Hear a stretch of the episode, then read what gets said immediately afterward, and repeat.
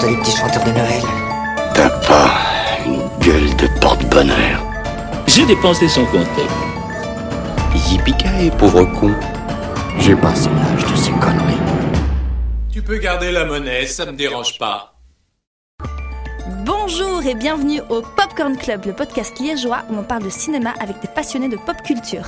Et pour cette première édition, on s'entoure de deux maîtres Jedi ou Seigneur Sith au choix afin de nous guider dans l'analyse de la profusion de films, de séries et tout ce que ça implique de foultitude de produits dérivés dont on est assailli depuis 2012 et le rachat de la célèbre franchise spatiale par le studio Disney. Alors on chauffe nos popcorn, on décapsule nos bières et c'est parti Christophe Mavrodis d'abord. donc, euh, donc euh, ben, Christophe Mavrodis, mon nom est remarquablement bien prononcé, euh, à moitié grec, euh, à moitié cinéaste, à moitié scénariste, à moitié présentateur de films, euh, ancien journaliste, euh, entre autres avec l'autre compère, l'autre l'autre l'autre zig, donc et grand amateur de Star Wars, la guerre des étoiles, j'aime bien dire ça, depuis que je suis tout petit. Et donc Christophe Cortutz, je vais le prononcer comme il faut. bien.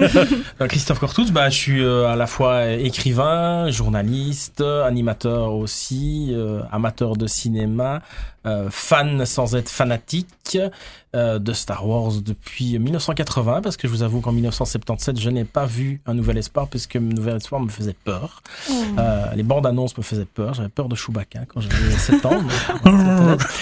et, euh, et voilà. Sinon écrivain de l'imaginaire, j'aime bien ça de le citer. Écrivain de l'imaginaire depuis 1997 Ouais. déjà, ce qui ne nous rajeunit pas. 97, faut savoir qu'il avait écrit une étude d'ailleurs de Star Wars qui s'appelait Les coulisses d'un mythe à l'époque et que j'avais lu avant de le connaître.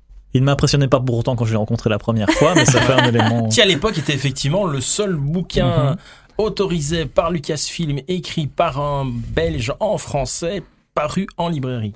Exactement. On Wow. pouvait l'acheter en Fnac. Depuis, depuis, ça a changé, mais à l'époque, effectivement, on avait rempli un dossier de une vingtaine de pages pour être sûr qu'on ait le droit d'utiliser quelques photos, les noms des personnages et tout. C'était déjà pas facile à l'époque. Et Ouais, ouais. C'était pas encore avec Disney, hein, c'était euh, ouais. Lucasfilm uniquement. Et si je me trompe pas, c'est un ouvrage collector maintenant pour des collectionneurs de la saga Star Wars. Ah oui, parce que je sais pas que, que- quel col avait utilisé euh, l'éditeur, mais toutes les pages se décollaient après, après, trois, après trois lectures.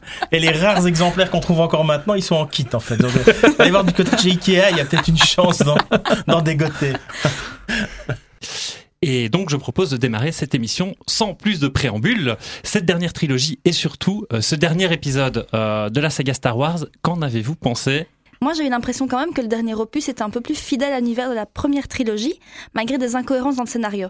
Est-ce que la rapidité à nous raconter la dernière histoire nous rapproche ou nous éloigne justement? Et je vous en prie. Christophe. qui se lance là. Christophe, Là, là, là. vraiment. C'est vraiment une première, c'est vraiment une première, une première, première. Donc Et en plus, pouvoir- vous n'avez pas choisi facile, on s'appelle tous les deux Christophe. Ça, c'est Oui. C'était fait exprès. On pensait que ça vous aiderait, mais finalement, visiblement, ça amène beaucoup de confusion là-dessus. euh. Euh, Est-ce que ça se rapproche de la première trilogie? Allez, je, je plonge. En... Moi, je pense que le réveil de la force, donc le, le premier de cette euh, postlogie, c'est comme ça qu'on a qu'on dit La qu'on l'appelle maintenant, ouais. voilà. Ouais. Euh, était structurellement et au niveau à, à- à plein des niveaux pratiquement une décalque de, du Nouvel Espoir, donc du Star Wars original, La Guerre des Étoiles, épisode 4. Euh, ici, je trouve que euh, oui, on retrouve certains éléments dans peut-être dans et encore peut-être dans le rythme. Mais mais euh, mais non, je dirais que c'est pas pas particulièrement. euh, moi, ça m'a pas fait penser en termes de structure, par exemple. Si ce n'est que on peut parler spoiler ou un petit peu quand même. Bon, je crois on qu'on peut y aller là. vu, ok. parce tout le monde l'a vu, hein. Ouais, donc bon, le retour de Palpatine, effectivement, le retour de de Très gratuit. de l'ordre Carli- Calrissian euh, dans Très gratuit aussi, Voilà, mais oui. c'est c'est ben, comme comme tout fan service, tout fan service, c'est quand même généralement un tout petit peu gratuit, mais euh, comme tout ce qui est gratuit, c'est quand même sympa quoi quand c'est gratuit hein, finalement. On passe un bon moment quoi, mais c'est c'est en sortant de la salle on se dit mais euh, en fait Ouais. non. Il faut voir un peu, en fait. La question, est-ce que c'est vraiment fidèle? Est-ce que c'est plus proche de la première trilogie? Au bout d'un moment, j'ai envie de dire, bon, quand même, ça ne le serait pas. Quelle importance? Ouais. Euh, Le but aussi, c'est justement peut-être d'éviter de faire des euh, Star Wars Prime, Star Wars euh, Beta, machin, peut-être de sortir un peu de ça. Euh, moi, bon, je, je me cache pas que la, la, la postlogie, c'est, ça a réussi presque à me, à me faire prendre beaucoup de recul sur une, sur une saga qui est quasiment celle qui m'a fait rentrer dans le monde du cinéma. Je veux Mhm. dire, j'ai un rapport très très proche avec la guerre des étoiles, puisque j'ai reçu quand j'avais quand j'avais 5 ans, j'ai reçu en 33 tours le retour du Jedi qui était raconté par Dominique Paturel. C'était mon premier contact avec ça. Je m'en rappelle encore maintenant. J'ai retrouvé le disque d'ailleurs quand j'avais 20 ans. Et euh, euh, voilà, maintenant donc j'ai un gros attachement à ça. Et pourtant, euh, bah, toute les, la, la postlogie me fait en sorte maintenant que je m'y intéresse plus trop. Et concernant la- le dernier film, je dois bien dire que dès que la première ligne en fait du texte déroulant est apparue, euh, les morts parlent, euh, Mhm. Palpatine a envoyé un message, Ouais. euh, j'étais déjà perdu moi. Je me suis Ouais. dit bon bah pourquoi pas la prochaine fois commencer en disant c'était la merde mais nos héros ont gagné Oui, victoire. générique de fin c'est- Oui, et on- c'est- c'est, euh, C'est- ça, ça- sent un peu le formol, quoi, euh, tout ça. Ah, Ouais. vous êtes durs, les gars. Vous êtes vraiment Mais durs. moi, je trouvais que justement, ici, Oui, ça- le- ouais, je, je, ouais, c'est vrai que j'aurais dû prévenir en préambule. Je pense que ça va tirer à balles réelles, en fait, Ouais, aujourd'hui. Et- Non, mais on peut, y a pas de souci. non non mais J'ai je pense j'ai que mis mon, mon, mon gilet par balle. non j'en ai un. attendez parce que j'ai pas encore dit que je suis du genre à défendre euh, la, la prélogie par contre Oui. Ouais, ouais, ouais, ouais. Ah, mais on Mais- va y- mais tu on va sais, y Mais on a qu'une demi-heure, donc ça va pas être possible. c'est ça que j'allais dire, c'est que je trouve ici avec la postlogie, je, je vais essayer de pas de pas me, me À ne pas me confondre avec la hein. le- la manière de consommer Star Wars, c'est pas tout à fait la même chose. En fait, Euh. j'ai l'impression que dans la postlogie, ils ont tellement, enfin, moi j'ai cette impression visuelle qu'ils ont tellement essayé de coller que ce soit au niveau le, le premier le premier des trois donc je, me- je me perds un Le petit réveil peu de la réveil Oh, de la réveil force. de la force voilà c'était tellement une copie conforme de ce qui a été fait avant moi je vois tellement que ça ça ça essaye tellement de coller même au niveau euh, graphique même au niveau des personnages que justement moi ça m'en éloigne totalement Mhm. tellement c'est too much quoi c'est euh, Bah, c'est toujours le problème de la quadrature du cercle, des suites, des, des, des dérivés, des, des, des éléments qui se Mhm. passent dans le même univers. C'est-à-dire que si on s'en éloigne complètement, on l'a vu avec euh, les derniers Jedi, euh, Ryan Johnson s'est un tout petit peu éloigné du truc, tout le monde a commencé à s'énerver, Mhm. à le voir aux gémonies, enfin tout ce qu'on imagine. Par contre, si on est trop proche, ouais, il a Ouais. copié, ça va pas, euh, Mhm. etc. Mais Bon, si, si, si on sort le, le faucon millénaire avec, euh, je sais pas moi, l'arrière en mauve et l'avant qui clignote avec, euh, ça va pas aller non plus. Version quoi. voilà, euh, ouais, Pimp My Ride euh, version euh, Star Wars, ça va pas aller non, plus. clair. Donc, je crois qu'en en fait, le problème, c'est que c'est le genre de truc, c'est lose-lose. Ouais. Voilà. Alors, il y a des gens qui aiment, il y a des gens qui aiment pas, il y a euh, une manière de. Et puis, il faut jamais oublier non plus que ce soit l'épisode 4, 5, 6 ou maintenant, de manière assez surprenante, la prélogie, tout ça baigne dans une espèce de nostalgie Mhm. euh, qui fait que c'est très difficile d'aborder ça avec un minimum, Mhm. minimum d'objectivité, me semble-t-il. Et, et est-ce qu'un des problèmes de cette postologie, c'est pas justement qu'il y a un manque de cohérence même entre les trois films de cette euh, trilogie pensée Mhm. normalement comme une trilogie, ce qui n'a pas forcément toujours l'air euh, d'être le cas. Mais disons penser comme une trilogie, c'est-à-dire, si je me rappelle bien l'enchaînement des faits, c'est quand on a appris que Disney euh, rachetait Lucasfilm, c'est dans la foulée, on a entendu très très vite, ah, il y a une nouvelle trilogie qui va Mhm. arriver. Euh, voire même quasiment une date de sortie, je pense, qui est arrivée dans le Très mois vite, qui a hein. Suivi. on ça, a su, on a su tout de suite qu'il y avait une suite qui allait être mise en place. Et, et là, la question, c'est après, euh, au-delà de ce qu'on peut en penser, c'est peut-être, euh, mais quelle est la cohérence interne de ce que ça raconte, de... euh, on a vu très vite, en fait, tu vois, dès qu'il y a eu les premières bandes annonces de cette, euh, de cette, euh, cette postlogie, on voyait d'emblée qui disait, la sensation que j'avais, c'était tout le discours, c'est on va de nouveau les films en pellicule, on va vous faire du décor en vrai. Et les Mhm. premières Mhm. images qu'on voit, c'est les vaisseaux impériaux dans le sable, tout ce qui te rappelle Oui. immédiatement Oui, voilà. euh, les décors de la trilogie originale. Et en termes de traitement aussi, quelque part, une espèce de désaveu de la prélogie?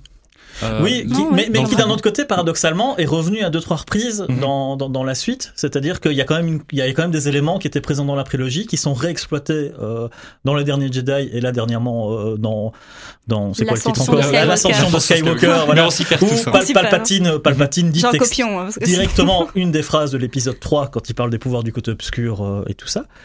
Mais disons que le, une, une des, une des volontés de cette espèce d'épure qu'il y avait dans les épisodes 4, 5, 6, donc d'avoir euh, soit l'espace, soit des vaisseaux, mais ou alors des terrains un peu désertiques Mhm, ou des, des planètes qui ne sont faites que d'éléments purs. Quelque chose d'épuré. Planète des bois, vraiment, planète ouais. des glaces, planète des sables, bah, ça venait aussi de contraintes économiques, parce que quand on Mhm. voit les premiers, euh, les premières ébauches de script que Lucas avait pu faire et tout ça, bah, on était dans la prélogie pour le coup.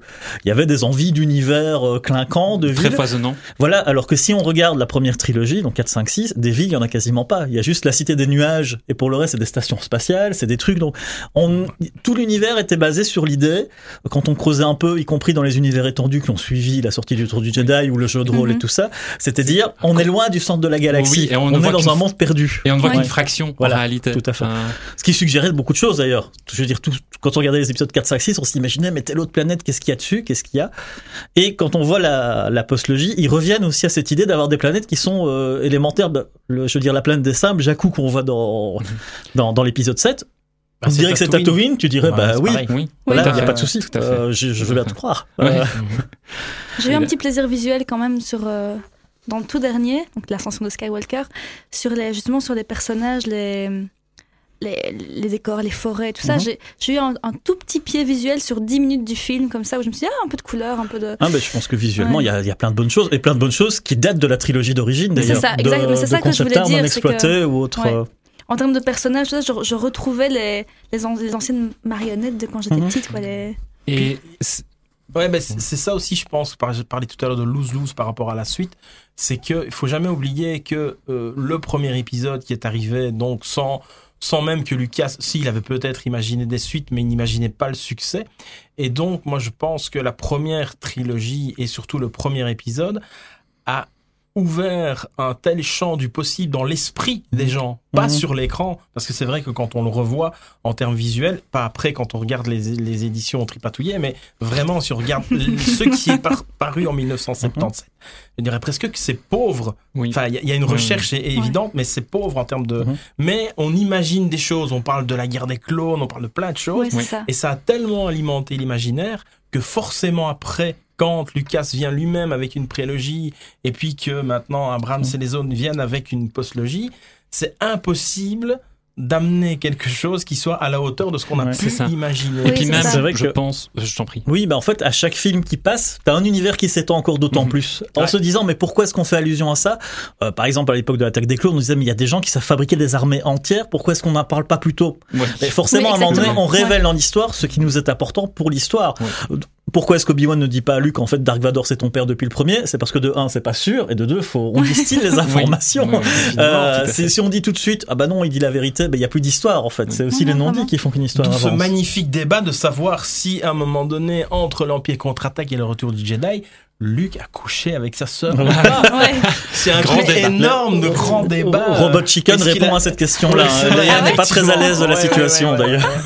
Est-ce qu'il a pécho euh, la, la Ouais. princesse Est-ce Leia qu'il l'a pécho et- Faut savoir qu'il y avait des scènes d'ailleurs dans l'Empire contre-attaque qui ont été coupées où euh, Luke et Leia sont beaucoup plus proches. Ouais, après, ouais, après que Luke se réveille après avoir été blessé euh, sur Hoth, euh, il y a vraiment un jeu de séduction qui est établi, euh, qui a été perdu au fur et à mesure. euh. Heureusement euh, qu'ils n'ont pas gardé, parce que Ouais. drôle de sous-texte quand même. Ben, c'est surtout qu'à la base, euh, là aussi, c'est le système des suites, c'est que euh, quand ils disent dans l'Empire contre-attaque qu'il y a un autre Skywalker, c'était pas du tout prévu que ce soit Leia. Non, pas du tout. Ça a été Ah, oui, euh, l'idée était que les épisodes 7, 8 et 9 parleraient justement après le retour du Jedi où je pense que normalement Yann Solo devait mourir, une idée qui restait fixe et qui a fini par se concrétiser.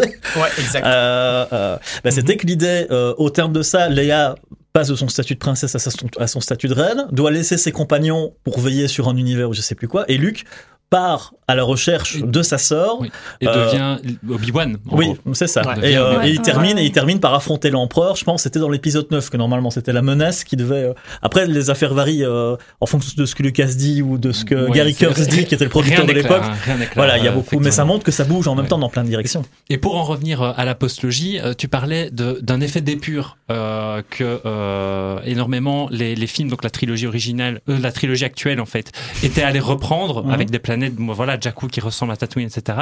Euh, et on a beaucoup reproché à Ryan Johnson de trop s'éloigner de ce qui est censé être Star Wars. Mais dans ces effets d'épure là, est-ce que lui aussi il a pas fait exactement la même chose? Parce qu'il y a des, des, des- je pense, des, des visuels très marqués Mhm. aussi dans ce film-là. Qu'est-ce que t'en penses? Bah, moi, en fait, le, le truc, c'est que le Ryan Johnson, c'est, je trouve qu'en en soi, il est plein finalement de bonnes choses. Je, je trouve que c'est son intégration dans toute l'histoire où il y a des éléments qui posent problème. Maintenant, quand j'ai vu le film, je me suis dit, visuellement, c'est un des plus chouettes Ouais. Star Wars qui a été fait. Il y a vraiment quelque chose chaque dedans. plan le- est un, est un, Et- est un poster. Ah, Et le- il y, avait, il y avait des choses gueule, hein. super intéressantes quant à la manière de développer aussi l'histoire de la Force. Bah, quand je disais par exemple euh, un héritage de la, la prélogie à mon sens, c'est d'avoir un personnage comme Luke qui dit je me retourne des Jedi, j'y crois plus.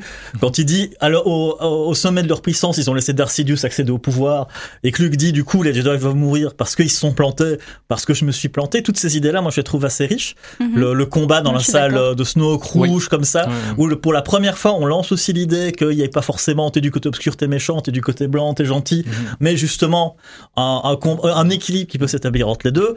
Moi je me disais ah ça devient intéressant, c'est chouette. Euh, et je Et pense puis, que Enfin, John- de- enfin des nouvelles thématiques. voilà tout gros. à fait. Et Ouais, finalement voilà. malheureusement ça retombe Mhm. euh, sur le truc. Et je pense que Johnson en est très conscient parce que quand il nous fait la poursuite la poursuite spatiale la plus lorde de l'histoire du cinéma, quand il dit on doit économiser du carburant donc on va jouer sur la longueur qui nous sépare et on peut pas avancer. Euh, voilà moi je sais que le, et, le- et là, pour le coup, est-ce que c'est pas aussi une façon, comme par exemple euh, euh, J.J. Abrams dans le dernier film désavoue complètement le film précédent, que lui, d'une façon, désavoue aussi le 7, euh, parce que le 7 avait cette, cette- cette- cette façon d'être ultra, euh, trop rythmé, quelque, quelque Il- part, il trop le- rapide. Il le désavoue même en termes a- de dialogue. Oui, voilà. avec le sabre, ce n'est pas quelque chose qu'on prend avec le quand il- elle jette le sabre laser, on ne prend Mhm. pas ça à la légère. Oui, oui, oui, Le private joke quant au réalisateur, tout à fait. Est-ce que Ouais. c'est pas finalement aussi ça un des plus gros problèmes de cette postologie, c'est qu'en fait, ils ont passé plus de temps à se tirer dans les pattes qu'à essayer Ouais, de raconter une voilà. histoire?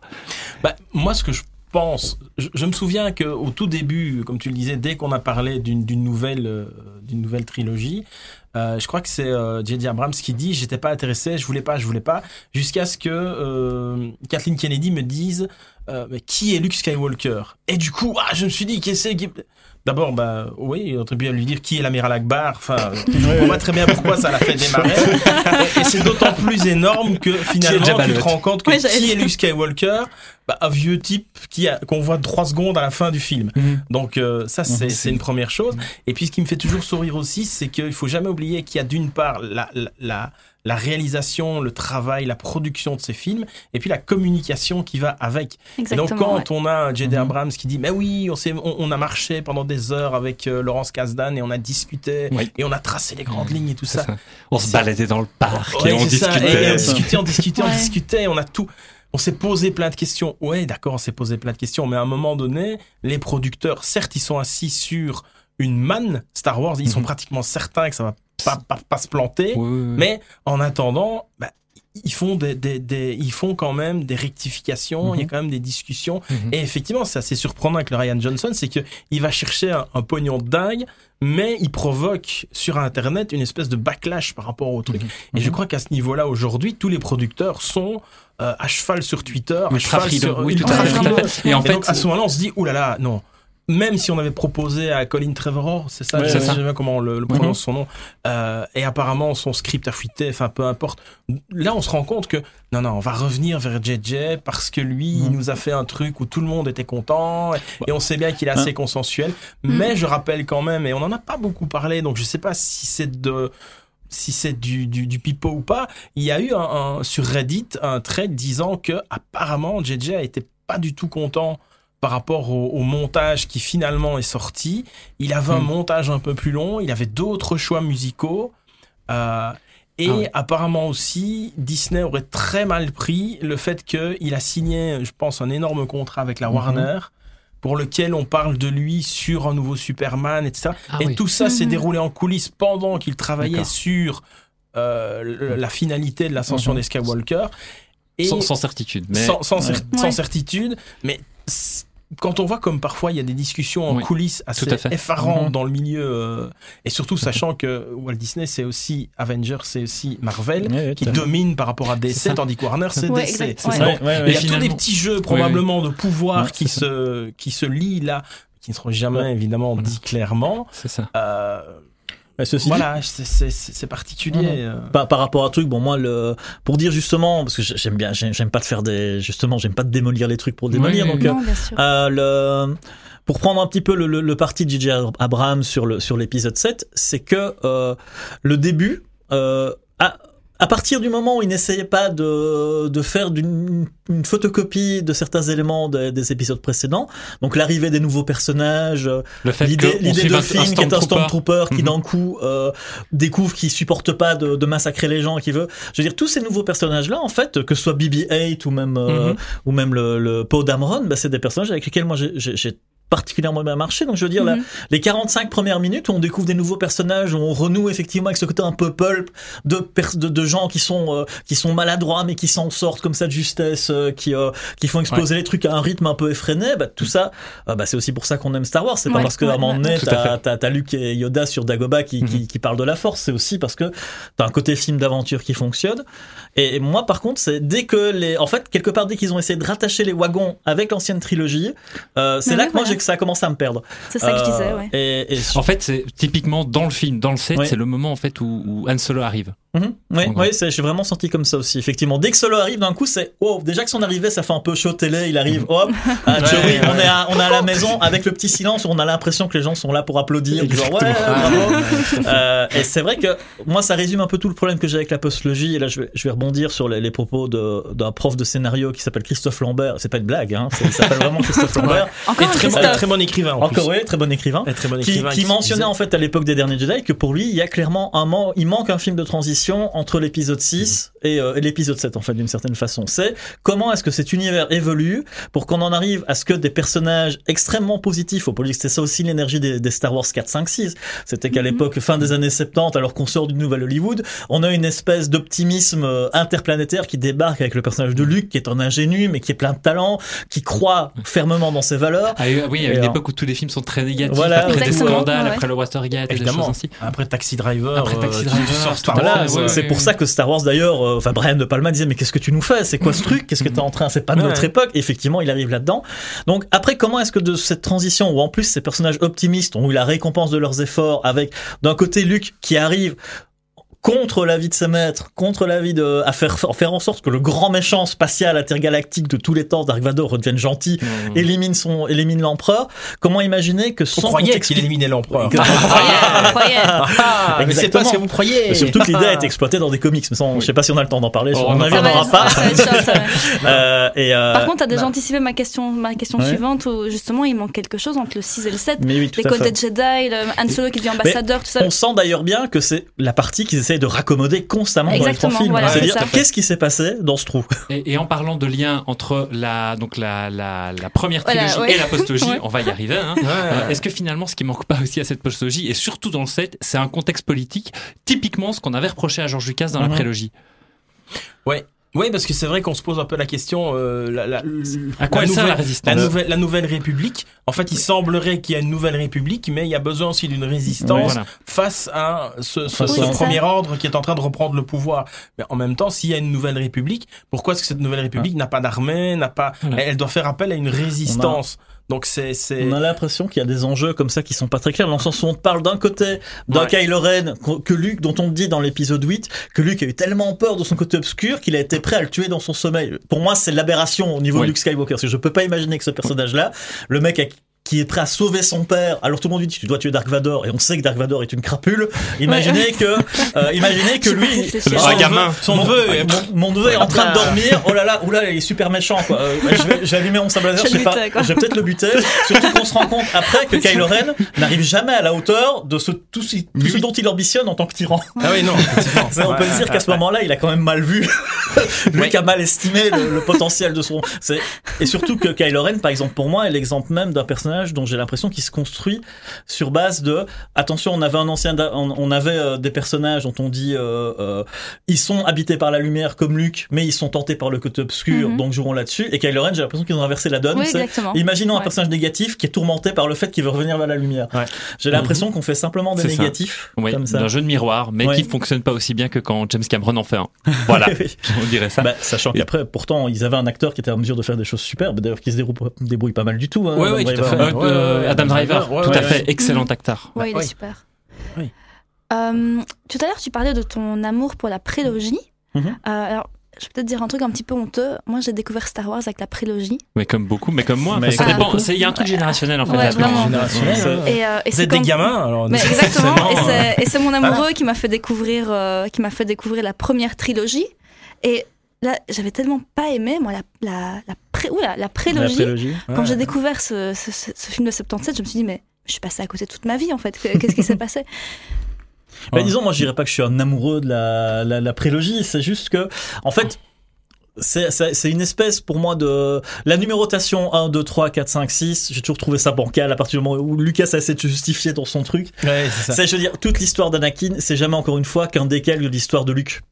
Euh, tous les, tous les éléments qui Mhm. traversent, c'est c'est un peu tout ça. Donc j'ai envie de dire, pour moi, c'est presque une espèce plutôt de série dérivée qui te raconte comment Vador a pu devenir. euh, L'histoire principale de la guerre des étoiles, pour moi, c'est comment Luke a- affronte Mhm. tout ça. Ça a toujours été un peu le truc. Mais j'aimais bien cette idée d'avoir des nouveaux univers, de d'avoir d'un autre côté aussi un peu les couilles parfois de euh, ce qui a été reproché aussi de montrer des Jedi qui dirigent des militaires. Il y a des gens qui ont dit mais qu'est-ce que c'est que cette histoire C'est Des chevaliers C'est qui c'est pas euh, des guerriers. quoi. et ils en parlent en même temps. Mais Lucas, euh, je trouve que thématiquement, il y a plein de choses qui sont soulevées, mais il a été euh, pris dans un jeu euh, à la fois trop de pouvoir peut-être, parce que du coup, il Et- avait personne pour lui opposer des avis. Et, euh, Est-ce qu'il n'y a pas eu des premiers effets pervers euh, d'un effet réseau sociaux, euh, réseau social qui, qui prend de l'ampleur, euh, par exemple sur son traitement des médicoréens et de Jar Jar Binks, qui au fur et à mesure des films a de plus en plus été sous-exploité en, en, répon- Ouais. enfin, en réaction euh, euh, à la réaction des fans, Ouais. quoi, justement. Mais je crois que le c'est assez surprenant. Moi, je trouve quand on voit, c'est, je pense, à, à mon sens, un des meilleurs ou, ou un des making-of les, les mieux foutus, euh, c'est celui de l'épisode 1, qui est, qui est Mhm. assez, euh, je dirais, candide, où on voit plein de trucs. Et, et on a vraiment l'impression qu'en fait, il a écrit une, une première version de son scénario et il n'a pas été plus loin. C'est ça. Et, C'est et ça. puis il Ouais. a fait ce qu'il a, c'est qu'il- comme il a toujours rêvé de faire avec les, les premiers, mais ça a été plus compliqué. Ici, il a une énorme machine de guerre à son service pour développer à partir de ce scénario assez basique tout un univers, etc., d'une richesse euh, graphique, etc., incroyable. Et, et c'est ça, je crois que c'est- Kathleen Kennedy qui disait aussi, c'est que pour elle, tout le travail de George Lucas sur la prélogie, c'est essentiellement un travail technique, presque, Mhm. jusqu'à même aller, euh, à certains moments, on le sait, à prendre des acteurs dans des prises différentes et les intégrer dans le même plan et dans la même Oui, oui, prise. oui, oui. Et donc certains acteurs ont joué quelque chose avec un, un acteur dans un décor vert on leur a dit vous êtes là et en fait quand ils voient le film c'est pas au même endroit et la réplique qui, qui renvoie Mhm. c'est pas celle qu'ils ont envoyée voire même parfois pas C'était une espèce de labo, en fait. Oui, mais ceci dit, cette méthode labo. de travail, c'était déjà le cas sur l'épisode euh, l'épisode 4. Il y a beaucoup d'anecdotes qui disent ouais, euh, ouais, Lucas ouais, disait ouais, ne me donnez ouais. pas des scènes, donnez-moi des plans. C'est-à-dire Oui, qu'il pouvait à un moment donné, Ouais, il filme Chewbacca, ouais. il dit donne-moi un hurlement. Puis voilà, c'est bon. tu fais Lucas, super bien Chewbacca Attends, attends. Vincent Ah, j'y arrive pas. Ah. Non, non, ça non. faut faire Et, euh, et- et en fait, sa méthode de construire les films plutôt en, en post-prod, il a toujours été passionné par Ouais. le montage, Lucas. Il était considéré comme un génie d'ailleurs à l'époque. C'était un Mhm. super bon monteur. avec l'aide de sa femme hein, quand même Oui, Marcia. Lucas, Marcia était, était était- monteuse. était était monteuse, monteuse, et a monté une pour, euh, monteuse de génie, Scorsese, Scorsese, ouais, tout à fait. Elle était Une monteuse de génie pour aussi, euh, ouais, ouais, Je pense que c'est ouais. Paul Hirsch aussi qui était le monteur, entre autres, de, Palma, qui est, Ouais, génie ouais, aussi. ouais. Lucas n'aimait pas du tout le travail de ses monteurs initiaux sur le premier Star Wars. Il revenait, de, il revenait le soir pour travailler dessus. Et je pense qu'en même temps, quand on donne un- une personne comme ça qui quelque part ne se dit jamais que son film est fini, Oui. et revient constamment Mhm. des outils comme le numérique. Euh, ben je pense que le problème c'est que du coup quand est-ce qu'il s'arrête Ouais. Euh, Il y, a, Jamais. il y a des choix qui ont été faits dans la dans la prélogie en termes de production qui sont un peu aberrants à l'idée se dire se dire par exemple que tout tout tout tous les clone troopers seront des images de synthèse Ouais. absolument tous Ouais. il y a peut-être il y a, il y a pas eu 10 costumes qui ont été faits il y a moins de costumes de clone troopers que de stormtroopers dans la trilogie originale alors parfois c'est parfaitement bluffant parce qu'on se dit putain, mais on se dit en même temps. Qu'est-ce que ça peut représenter comme difficulté à, à, à, À mettre en branle. à mettre en branle tout Oui. ça Mais ouais, euh, ça. et en même Ouais, temps ouais. c'est un petit détail qui fait ensuite euh, qui fait que parfois ben, il y a une espèce de non réalité non réalité quand on regarde les choses qui qui devient qui devient embêtant quoi forcément. Pour, pour l'attaque des clones, il fait, il fait télécharger une version avec un plan supplémentaire final dans le mariage. Mhm. Je crois que c'est deux jours avant la sortie du film. Ah Ce ouais. plan Ouais. sur la main de, Oui, oui, d'Anakin Skywalker mécanique et, et Oui, oui, oui. argenté, euh, ou doré, je sais plus, Mhm. N'est pas Mais est dans le montage deux jours avant parce qu'on Ouais, peut ouais, aujourd'hui ouais. télécharger euh, C'est des, ça. des- des C'est C'est ça. transformations. Et donc, euh. tu parlais aussi euh, dans la, dans- au moment où ils ont voulu faire la prélogie. En fait, tu dis que George Lucas, à un moment, il arrivait avec un script qu'il avait sorti. C'était la première version du script et on l'a tout de suite pris.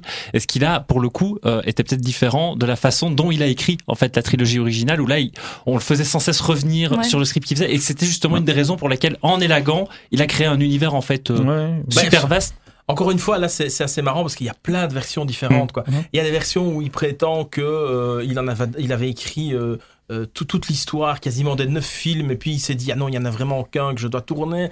Il y en a qui disent non, en fait, il y avait quelques notes et il a écrit de Star Wars et il n'a écrit que ça. Et puis donc là, c'est très très très difficile d'avoir Ouais, une, une Aucune une- certitude non plus. aucune certitude, si ce n'est qu'il y a quand même des versions différentes Mhm. avec Han Solo qui est une, grande créature Oui, qui ressemble autant à Chewbacca. Il y a, il y a des choses par même, contre euh, ouais, ouais. qui vont dans le sens d'un scénario parce qu'à l'époque où il y avait une sortie en omnibus de, de, de la trilogie littéraire initiale et il y avait tout un dossier qui accompagnait tout ça où Ouais. euh, alors on était, on était bien avant la sortie de la prélogie c'était encore un fantasme à ce moment-là et on voyait apparaître quand tu relis les trucs que dans les premières notes t'as un personnage qui s'appelle Mace Windu qui apparaît Ouais. tu as déjà donc en fait Mhm. tu sais voir effectivement qu'il y a cette cohérence là et dans beaucoup de choses du, du, du- de l'univers étendu on t'expliquait l'histoire de Yann Solo l'histoire de et tout ça fait plus ou moins est plus ou moins cohérent quand quand, quand on assemble Exact. les morceaux Ouais. euh, maintenant, le, le truc, c'est que quand il travaillait euh, sur Star Wars, bah, il y avait des gens qui lui disaient, euh, tout le monde nous le dit quand on en discute, que ce soit avec des gens comme David Russell ou même Gary Kurtz, c'est que c'est des personnes qui ne laissaient pas partir tout seuls. Mhm. Il disait à un moment donné, là, euh, là, je, je m'intéresse plus à Luc, trouve quelque chose, donc on serait, on a envie de, de, Ouais. de nouveau Mhm. avec lui.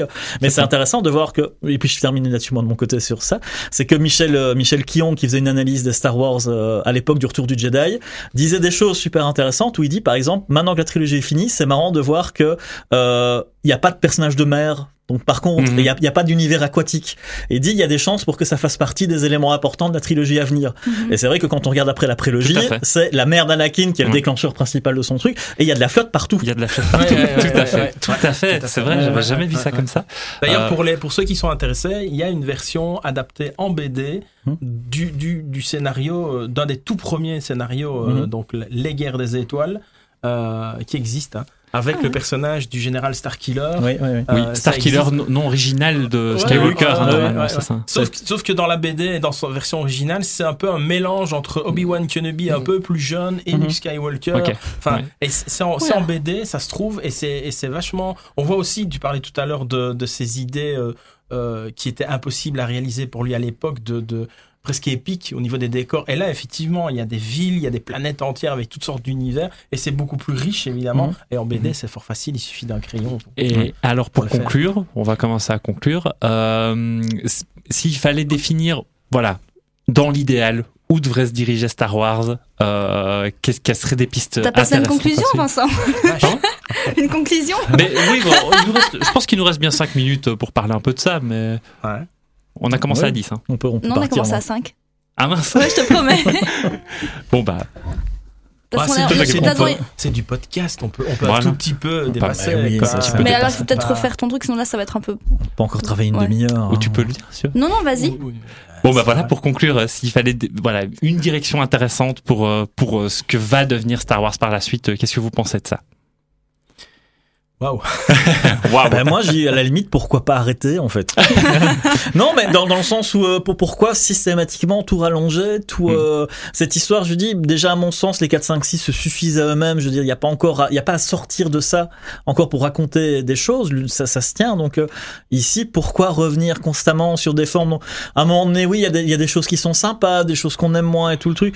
Mais en même temps, on arrive dans un monde qui n'est plus finalement culturellement parlant au niveau de la pop culture, de tout ce qui sort maintenant, c'est toujours des dérivés de, Mhm. de tout. Enfin, que ce soit Marvel, que ce soit, j'ai rien contre ça. C'est juste l'omniprésence de tout ça, de, de se dire qu'à un moment donné, il y a bientôt trois générations dont la référence pop culturelle, ça aurait été Star Wars aussi, enfin, Mhm. qui arrive. Ouais, Moi, ouais, mais c'est le cas de mes gosses, c'est c'est Mhm. mon cas, et c'est le cas d'un de mes oncles. Enfin, je veux dire, euh, pourquoi pas à un moment donné un petit peu arrêter tout ça, et peut-être repartir vers autre chose. Euh, Bah, c'est exact. Enfin, j'allais dire un peu la même chose, c'est que dans l'idéal, vraiment dans l'idéal, ça serait bien si à un moment donné déboulait sur les écrans une, un univers, des personnages, un film, une trilogie, peu importe, euh, qui soit un peu autre chose, Mhm. qui soit de Mais qui- comme qui l'a été Star Wars en 1977, Ouais, c'est-à-dire que ouais. Star Wars, ça reste un à part avec Matrix, mais on sait bien ce que On ça a eu Harry. Potter Oui, aussi. oui, mais, oui, mais Harry Potter est inspiré de films, Ouais, de ouais. livres. livres, ouais. Tandis que Ouais, Star c'est c'est c'est L'inspiration de Star Wars, c'est effectivement du cinéma, du serial, Ouais, ouais, c'est vrai. euh, etc. Mais c'est un, un projet purement cinématographique.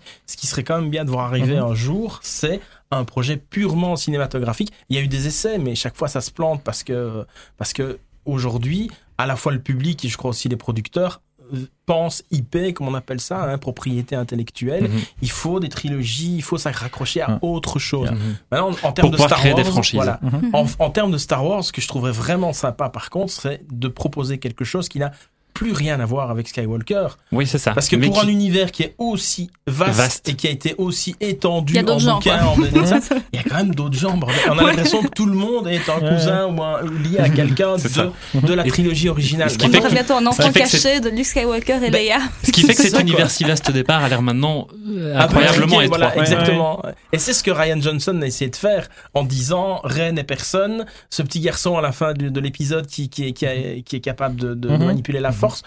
Ouais, et puis maintenant, non, finalement, c'est quand même Oui, la fille de. Palpatine. Ah merde. Ouais, c'était un Ah, peu du merde. rétropédalage, Ah, C'est quand même voilà. la cousine de. Mais, mais voilà, c'est par Voilà. rapport à ça, parce que tu parlais de Matrix, mais là maintenant Matrix revient en Ouais. plus. Je veux Mhm. dire, c'est vrai, vrai. que quand la prélogie est arrivée, euh, donc on était début des années 2000, il y avait bah, Matrix qui a déboulé sans que personne s'y attende, du neuf, et puis il y a le Seigneur des Anneaux, adaptation d'accord, mais projet colossal d'adaptation Ouais, ouais, ouais, de ouais. trois films tournés en même temps, loin d'Hollywood, parce qu'il faut pas oublier que ça s'est fait en En Nouvelle-Zélande. Oui. Donc le projet était hyper stimulant. Donc c'était ces trois grands projets épiques et l'arrivée d'Harry Potter effectivement sur les Mhm. grands écrans à l'époque. Mais à ce moment-là, même l'histoire n'était pas finie d'Harry Potter. Les romans sortaient Ouais. encore au fur et à mesure. Donc il y avait quand même beaucoup d'incertitudes.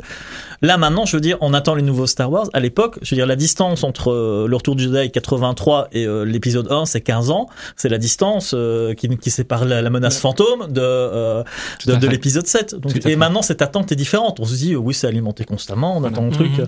C'est voilà, prenons un peu de recul avec Voilà. ça. C'est bien aussi. Super. Bah voilà, pour le mot de la fin. Merci à vous, Christophe Mavroudis et Christophe Gortutz, pour cette sagesse ancestrale tout droit venue des domaines les plus méconnus de la force. Ça.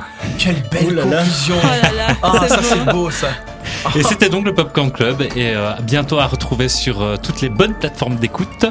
Et euh, merci et à bientôt. À bientôt. À bientôt. À bientôt.